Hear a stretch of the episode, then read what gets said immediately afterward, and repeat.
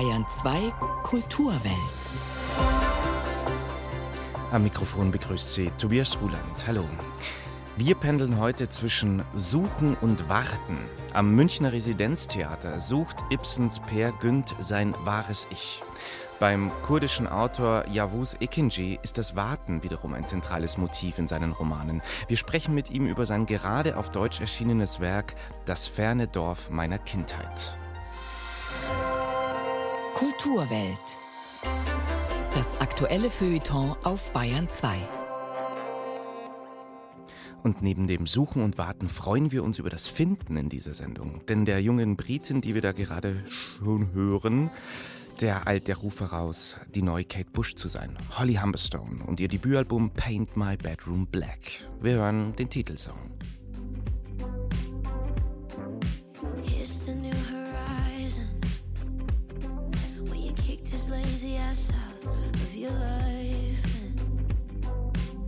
Suddenly you don't hate yourself and now you're flying. Somehow you don't hate yourself and now you're flying. And was it everything you wanted? Do you feel so weightless when you're hanging up his coat? Hang it up. You gotta bottle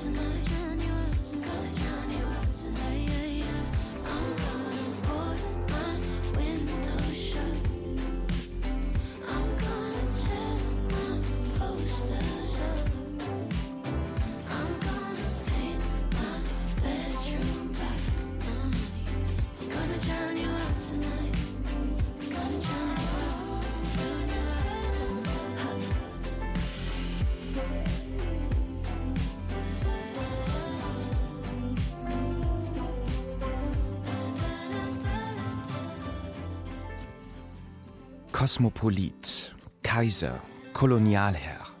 Wenig Rollen, die er nicht beherrscht. Aber an einer Aufgabe, da scheitert er immer und immer wieder. Den eigenen Narzissmus zu überwinden und sein wahres Ich zu finden. Per Günd, der tragische Held des gleichnamigen dramatischen Gedichts von Henrik Ibsen. Gestern Abend nun hat er einen neuerlichen Versuch gestartet, sein Gündsches Ich zu finden. Per Günd am Residenztheater München unter der Regie von Sebastian Baumgarten. Vom Premierenabend berichtet Sven Riklefs. Hans Christian Andersen fand Ibsens Per Günd das schrecklichste Werk, das er je gelesen habe. Und immerhin war der ja eigentlich der Märchenkönig schlechthin. Aber mit Peer Günd verhält es sich so wie mit Goethes Faust. Beides sind diese Sinnsuchergeschichten, diese erst durch die kleine und dann durch die große Welt Phantasmagorien, die die Titelhelden jeweils vom Frauenflüsterer zum Großkotzkapitalisten aufblasen. Das haben Goethe wie Ibsen jeweils so weit ins märchenhaft Groteske hineingetrieben, dass dann als Theaterstück ziemlicher Murks herauskam. Kurz gesagt ist es immer wieder ein Wagnis, diesen reichlich ausgeschmückten Lebensausflug eines Phantasten wie Per Günd auf die Bühne zu bringen, scheut doch das Stück weder vor der Welt der Trolle noch vor dem Ambiente von afrikanischen Sklavenhändlern oder Wüstenpropheten und nicht einmal vor der Gesellschaft gefährlicher Affen oder armer Irrer zurück nur um den Heimkehrer Günd dann in der Erkenntnis enden zu lassen, das legte er alle seine Rollen ab, die er je bekleidete, dass da am Ende nichts bliebe, so wie die Zwiebel Schicht um Schicht gehäutet auch keinen Kern offenbart. Das hört nicht auf. Wieder eine Schicht. Wann kommt denn endlich mal der Kern ans ganz schlicht? Bis ganz zum Innersten des Inneren bloß Schichten, immer feinere. Das ist ein Phänomen.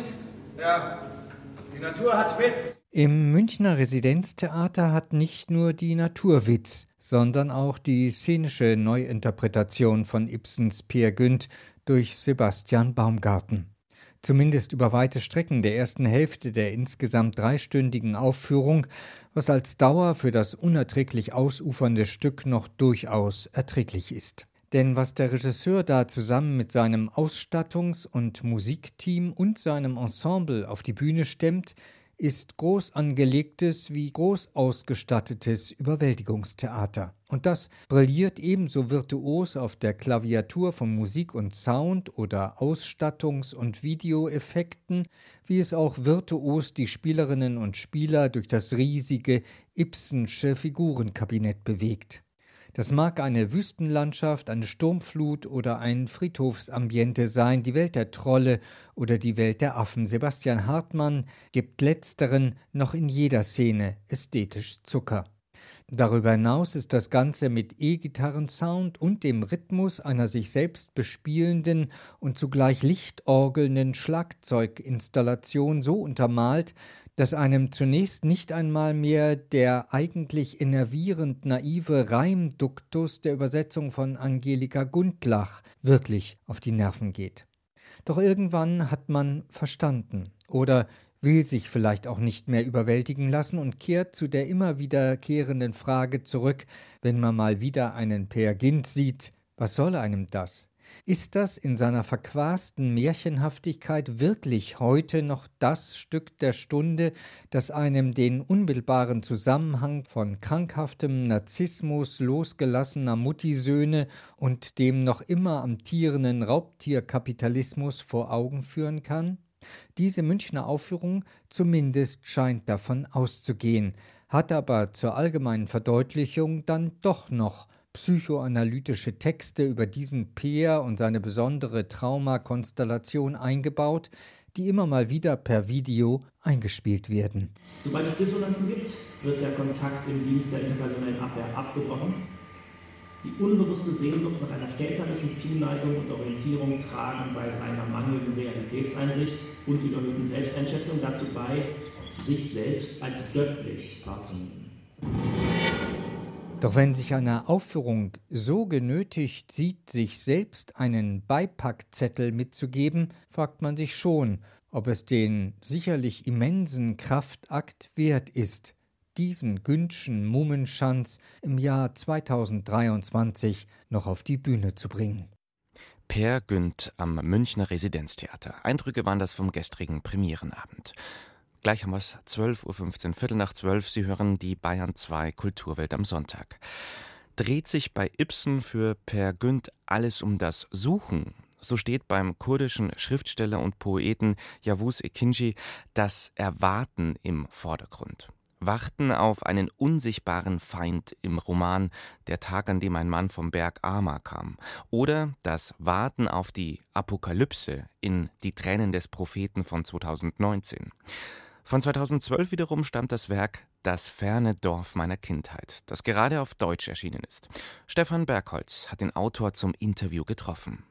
Yavuz Ekenci ist Kurde. In seinem literarischen Werk hat der 44-jährige Schriftsteller vielfach das Schicksal, also die Verfolgung seines Volkes in der Heimat Türkei, beleuchtet. Längst ist Ekenci in Erdogans Reich aufgefallen. Die Justiz verfolgt ihn seit Jahren. Derzeit sind verschiedene politische Prozesse gegen den Schriftsteller anhängig. Doch Ekenci bleibt unbeirrt. Im Interview streicht er den Unterschied zwischen Politik und Literatur heraus. Autoren sind Menschen, die provozieren, die stören, die sich gegen etwas wenden und helfen, andere Perspektiven einzunehmen. Ich glaube, man muss unterscheiden zwischen Politik und Schriftstellerei. Politik polarisiert. Schriftstellerei hingegen sollte uns helfen, Menschen zu verstehen, uns auch in jene einzufühlen, mit denen wir sonst gar nicht übereinstimmen. Kafayı yoran kişidir yani. Eckenschys neuer Roman trägt den Titel Das ferne Dorf meiner Kindheit. Er ist autobiografisch grundiert und bereits 2008 begonnen, da war Eckenschy Ende 20. Im ersten Teil kommt der Roman beinahe harmlos daher. Aus der Sicht eines Kindes, Rüstem, werden Sitten und Gebräuche veranschaulicht, familiäre Bindungen und religiöse Traditionen. Bis dann der Krieg brutal in diese Welt bricht und Angst sich ausbreitet. Das Land ist in eine Art Hölle verwandelt worden, in einen verfluchten Ort. Das heißt, seit 100 Jahren gibt es Gewalt mit unglaublich vielen Toten und schrecklichem Leid. Und bei jeder Runde wird wie beim Pokern der Einsatz erhöht. Die verlorene Erde des Paradieses lautet der Titel im Original. Der ältere Bruder schließt sich kurdischen Guerillakämpfern in den Bergen an. Der Vater bangt und trauert, steht unter der Herrschaft des patriarchalischen Großvaters. Der hütet ein blutiges Geheimnis. Dieser Roman ist hart und realistisch. Die Gewalt türkischer Soldaten wird geschildert, die Albträume, das Dorfleben im Belagerungszustand, die Spirale der Gewalt. Im zweiten Teil ist die Perspektive eine andere. Der Leser folgt dem inneren Monolog der Großmutter, die standhaft schweigt. Wir werden an den Genozid an den Armeniern in den Jahren 1915 und 1916 erinnert. Es waren Massendeportationen, Vertreibungen in die Wüste, Todesmärsche, Hinrichtungen.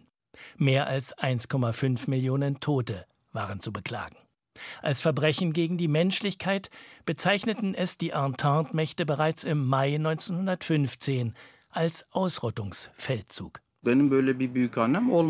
Ich habe keine Großmutter, die Genozidüberlebende war, aber ich kenne aus meiner eigenen Kindheit viele Geschichten von jungen Frauen, die als Überlebende des Genozids gerettet wurden, indem man sie verheiratete. Die Großmutter Hatice hieß ursprünglich Almast. Sie ist Armenierin, Augenzeugin der Massaker, zwangsverheiratet und vom christlichen Glauben abgeschnitten, von Erinnerungen aufgefressen. Als sie stirbt, will ihr Sohn Mirza ihren Wunsch erfüllen und sie dort begraben, wo ihre Heimat war, in der Gemeinde der Armenier, auf dem Friedhof der Armenier, im Sperrgebiet also, einem verminten Gelände. Es ist ein abenteuerlicher Irrweg durch verbranntes Gebiet. Der düstere, pechschwarze Roman erschien 2012 in der Türkei, zu einer Zeit, als so etwas wie eine Debattenkultur in Gang gesetzt schien, sagt Ekenci. Bu roman yayınlandığı zaman das war in der Türkei eine Zeit, als sehr viel über die Notwendigkeit einer Vergangenheitsaufarbeitung und Versöhnung diskutiert wurde in der Öffentlichkeit. Das hing mit den Ambitionen der Regierung damals zusammen, eine EU-Vollmitgliedschaft zu erwirken. Und in dieser Atmosphäre erreichte mein Roman eine sehr breite Leserschaft. Fakat dediğim gibi o gündeki politik süreç çok etkisi var diye düşünüyorum yani. Yavuz Ekenci hält sich derzeit in Deutschland auf, bis auf weiteres, wie es heißt. Der Pen Club steht ihm zur Seite. Ekenci schreibt an seinem nächsten Roman. Weitere Prozesse in seiner Heimat Türkei sind angekündigt. Es drohen mehrere Jahre Gefängnis. Terroristische Propaganda wird dem Schriftsteller vorgeworfen, weil er sich in Social-Media-Beiträgen von 2013 und 2014 solidarisch mit den Kurden zeigte. Seinen Anspruch an die Schriftstellerei benennt Yavuz Ekenci klar und unmissverständlich. Ich glaube, dass Schriftstellerei gefährlich sein sollte. Menschen, die dieses Risiko nicht eingehen, wollen sich oft nur nicht die Hände schmutzig machen. Sie meiden bestimmte Themen, weil sie ihre Wut verloren haben. Das ferne Dorf meiner Kindheit von Yavuz Ekinci, ab sofort in deutscher Übersetzung von Gerhard Meyer. Erschienen im Kunstmann Verlag 26 Euro. Und hier in der Bayern 2 Kulturwelt am Sonntag widmen wir uns gleich ausführlich dem Debütalbum von Holly Humberstone. Davor hören wir sie mit Super Blood Moon. Last night was a car crash. It was a dead conversation. Yeah, you were dead, right? It's been 25 since our last goodbye. I wanna know how you're sleeping. If you're still mine. Yeah, we could dive if you want, or we could slow it down. It's a cold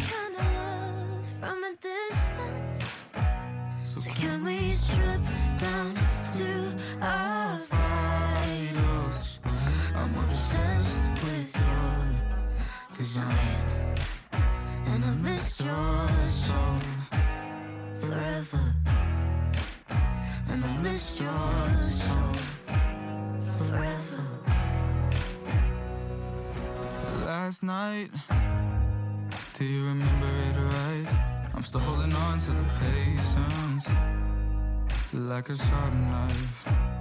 And it's bloody and it's gory, but that's quite alright. And I hate telling these stories cause I'm petrified. We could take a flight, drive a car, we could slow it down.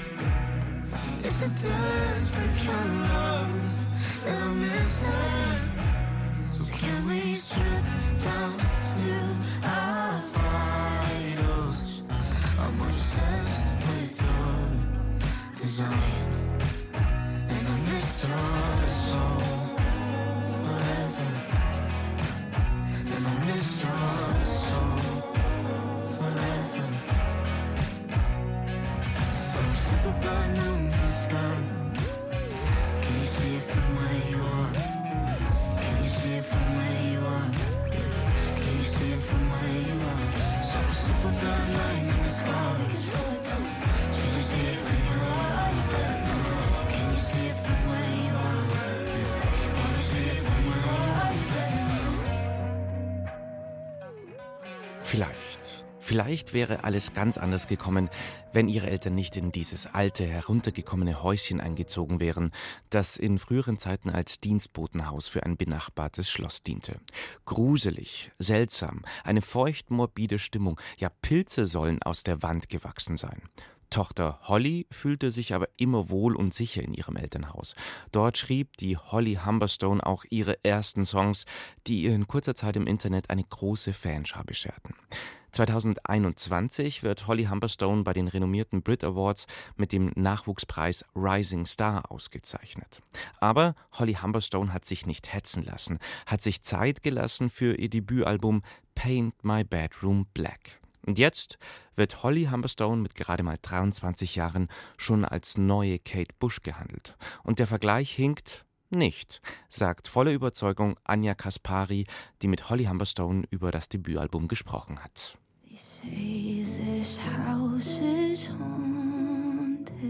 Holly Humberstone wiegt sich am Klavier mit halbgeschlossenen Augen, ihre hüftlangen Haare fallen übers Gesicht und wenn sie redet, entwaffnet sie einen mit ihrer Natürlichkeit. Nicht nur ihr Aussehen, auch ihr Timbre erinnert an die junge Kate Bush. Und mehr noch, wie diese ist Holly Humberstone in einem Arzthaushalt auf dem Land groß geworden und hätte nie gedacht, dass sie als Musikerin Karriere machen könne. Dabei wollte sie nie etwas anderes als Lieder schreiben und singen. Kaum war die Schule aus, saß Holly am Klavier. It's all I wanted to do since I was really young. I loved playing the piano and writing songs and didn't really care about school. I just wanted to come home and do songwriting. I've been crying all night. Holly Humberstones Debütalbum beeindruckt mit 13 Songs über die Liebe. aber ganz neu verpackt. Sie beschreibt Modern Day Love Stories über Dating-Schlappen beispielsweise, über fehlendes Commitment oder das Social-Media-Phänomen Ghosting, wenn er sich plötzlich nicht mehr meldet.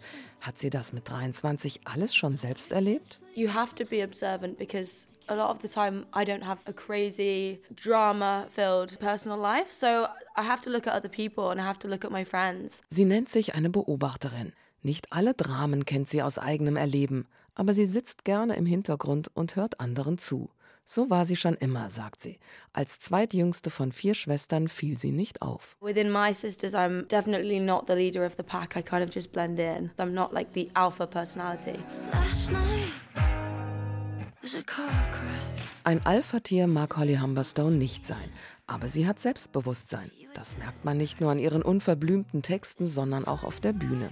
Mit ihrer Authentizität holt sie alle ab besonders die Frauen, denn die spüren, Holly ist eine von ihnen. Die hat dieselben widersprüchlichen Erfahrungen mit den Jungs gemacht wie sie. I think that as like a younger female coming into the music industry, you definitely feel like you maybe your opinions aren't taken as seriously. Die männerdominierte Musikbranche hat aber schnell gemerkt, dass man Holly Humberstone ernst nehmen muss. Innerhalb von nur zwei Jahren hat sie sich mit ihren im Internet veröffentlichten Songs eine Riesenfangemeinde erspielt, war in Europa und Australien auf Tour und legt nun mit ihrem Debütalbum Paint My Bedroom Black eine rundum spannende Werkschau vor. Just a flash of those baby blues. Electronics, Drums, das große Besteck, das kann sie. Aber muss sie nicht. Denn Gänsehaut kommt bei den stillen Momenten, bei den Sad Songs, die sie selbst aber nicht als traurig empfindet, eher als therapeutisch, als ein Weg, mental gesund zu bleiben. I feel like I need to write those songs to feel better again, you know? Maybe they sound sad to other people, but to me that's just my coping mechanism. It's just my way of preserving my mental health, you know? Der Hype und die Kate Bush-Vergleiche sind also mehr als nur berechtigt. Holly Humberstone und ihr Debütalbum Paint My Bedroom Black. Am Ende dieser Bahn 2 Kulturwelt wollen wir noch eine große Literatin kurz zu Wort kommen lassen. 2020 wurde sie mit dem Literaturnobelpreis ausgezeichnet. Freitagabend nun wurde bekannt, dass die US-amerikanische Lyrikerin Louise Glick mit 80 Jahren gestorben ist. Sie war eine unverkennbare poetische Stimme. Ihr Fokus die Themen Enttäuschung, Abweisung, Verlust und Einsamkeit. Und oft genug machte Glick keinen Hehl daraus, dass ihr Bücher näher und wichtiger waren als Menschen. Gleichzeitig erzählte sie in Interviews aber gerne mit einem Lächeln, wer sie zum Schreiben angestiftet hatte. Mein Vater hatte die Angewohnheit, Knittelverse zu machen, also schrieben wir zwei Kinder auch. Unser Vater druckte das aus und illustrierte es. Meist waren es Verse. Erinnert sich Pulitzer- und Nobelpreisträgerin Louise Glick, von der nur wenige Werke bis ins, bisher ins Deutsche übersetzt wurden. Nun ist Louise Glick mit 80 Jahren in ihrer Geburtsstadt New York gestorben. Und mit diesem kleinen Nachruf endet die Kulturwelt am Sonntag. Am Mikrofon verabschiedet sich Tobias Ruland.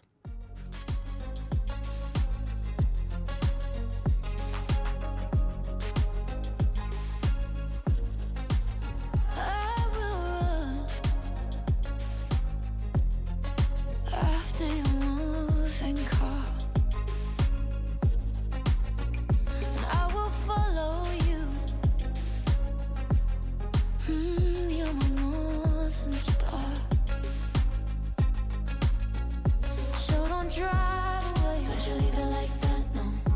You don't know how much I need you. Yeah, I feel the way you leave it's crushing me. I hate to think how bad I treated you. Oh yeah, So maybe take me into your room. Without you, my soul is eternally. You're the center of this universe. My sorry ass revolves around.